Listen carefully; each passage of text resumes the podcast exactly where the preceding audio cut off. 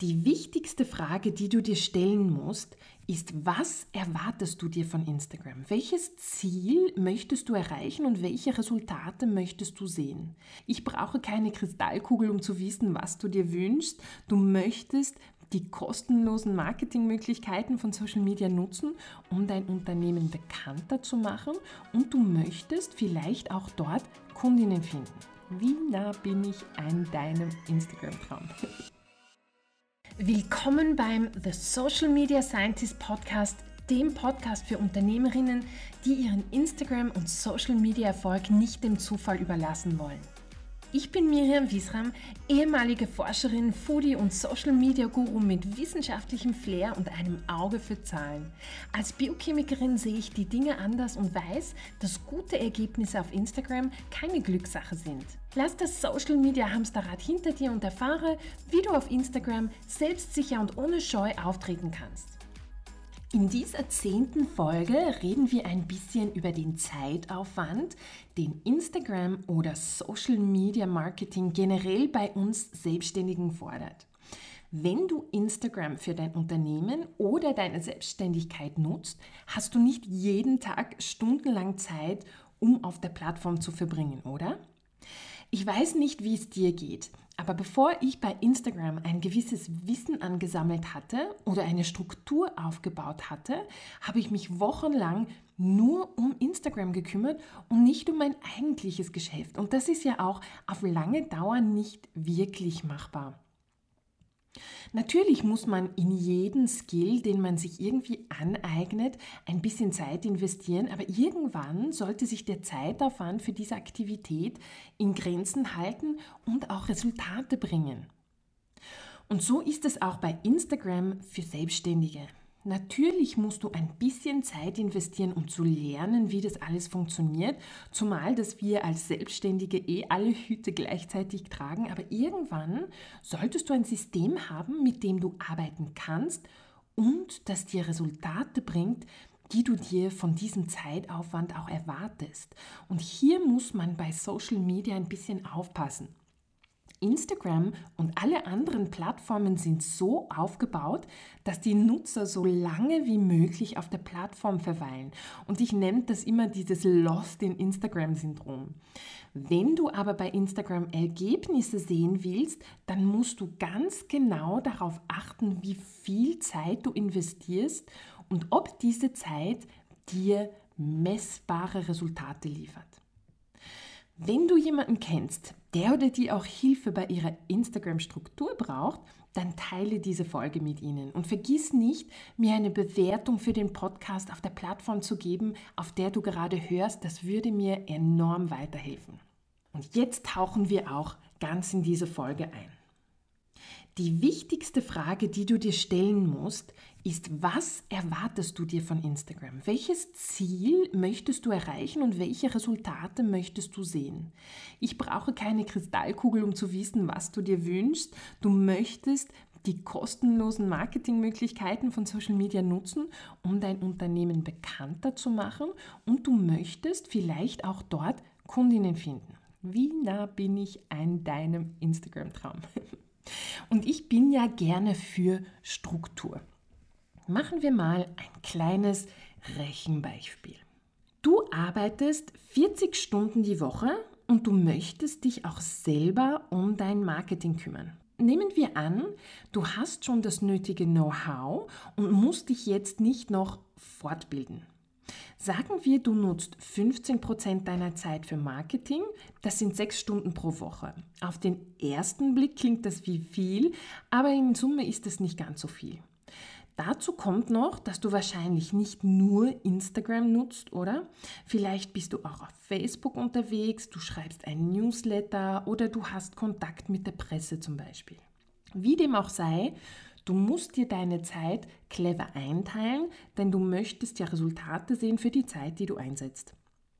Es ist wichtig, dass du deine Erwartungen klar formulierst und dass du dir aufschreibst, was du dir von deinem Zeiteinsatz erwartest.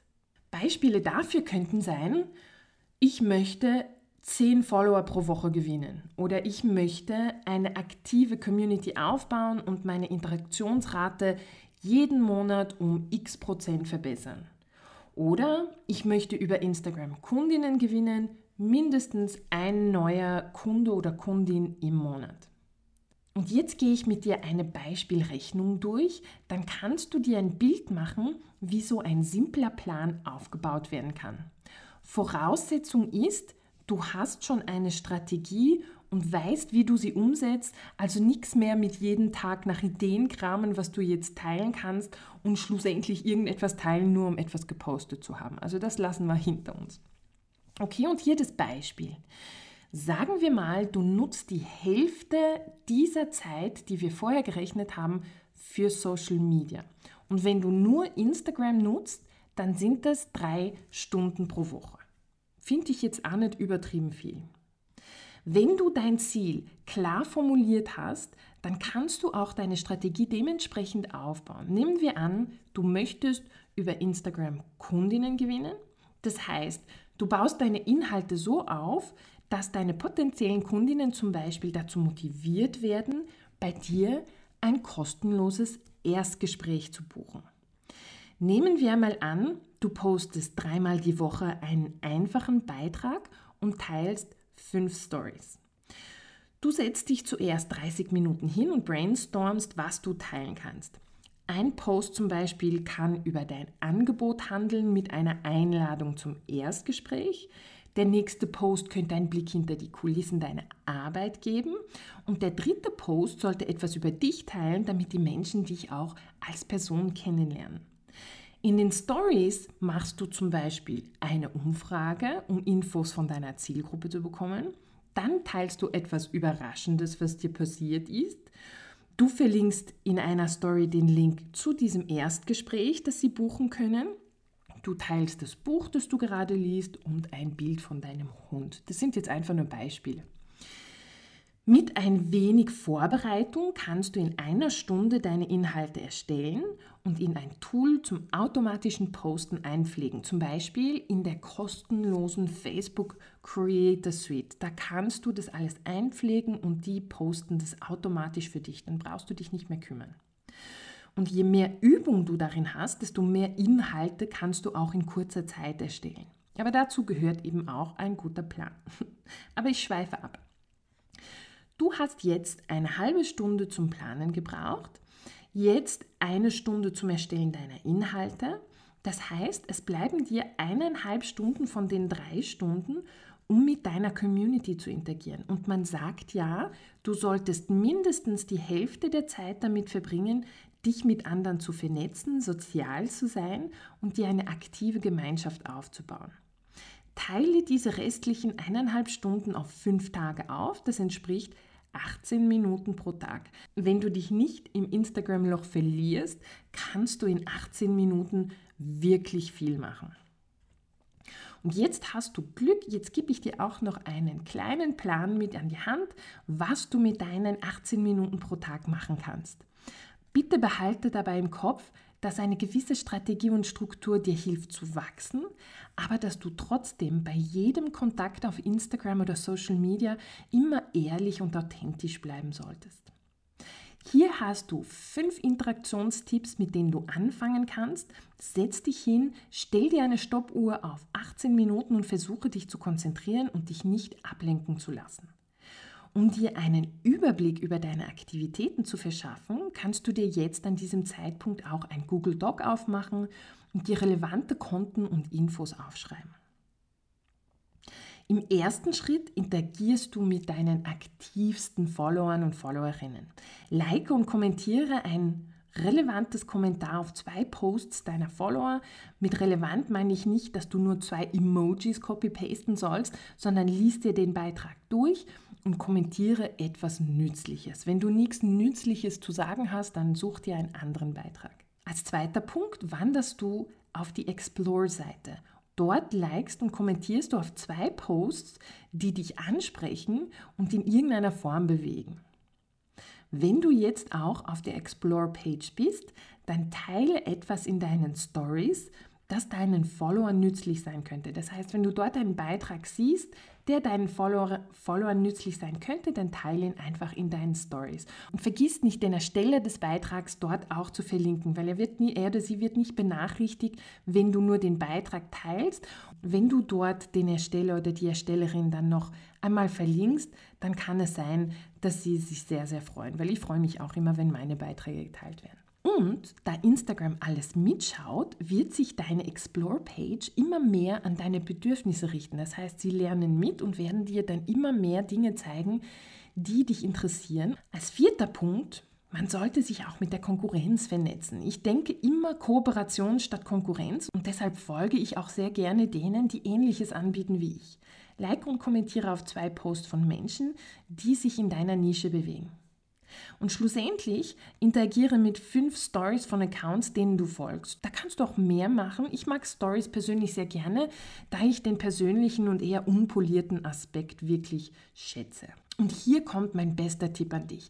Ich weiß, dass Statistiken jetzt nicht das sexyste Thema auf Instagram sind.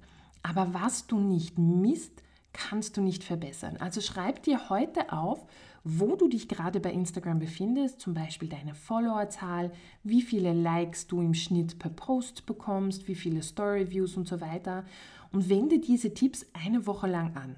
Und dann schreibst du dir auf, wo du nach einer Woche bist oder nach einem Monat und was hat sich dort verändert. Du musst dafür nicht ein hochkomplexes Netz an Daten sammeln, aber ein Auge darauf haben, was du erreichen möchtest.